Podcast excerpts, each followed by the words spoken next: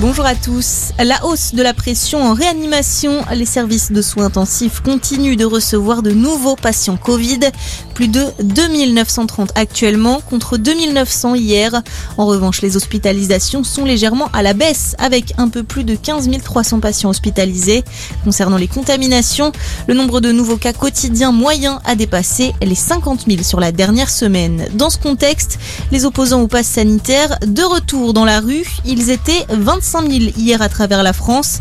La mobilisation connaît un léger rebond après les annonces du gouvernement, notamment la transformation au mois de janvier du pass sanitaire en passe vaccinal. Un projet de loi sera examiné en début d'année prochaine.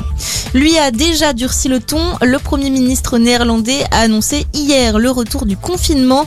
Les Pays-Bas confinés donc dès aujourd'hui et pour quatre semaines. Les magasins non essentiels et les lieux culturels ferment leurs portes tout comme les établissements scolaires. Les rassemblements sont également limités avec une petite exception pour le jour de Noël.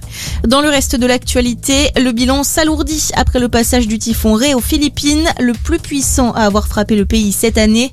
Au moins 75 personnes ont été tuées. Des vents à près de 200 km heure ont balayé le centre et le sud de l'archipel jeudi et vendredi dernier. 300 000 personnes ont dû fuir leur domicile.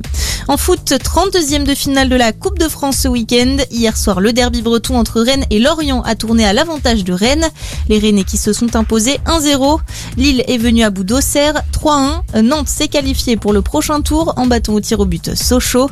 À noter l'élimination de 3 éliminés au tir au but par Nancy. Et puis la Coupe arabe, elle, s'est achevée hier avec la victoire de l'Algérie. Les Fennecs ont battu la Tunisie 2-0.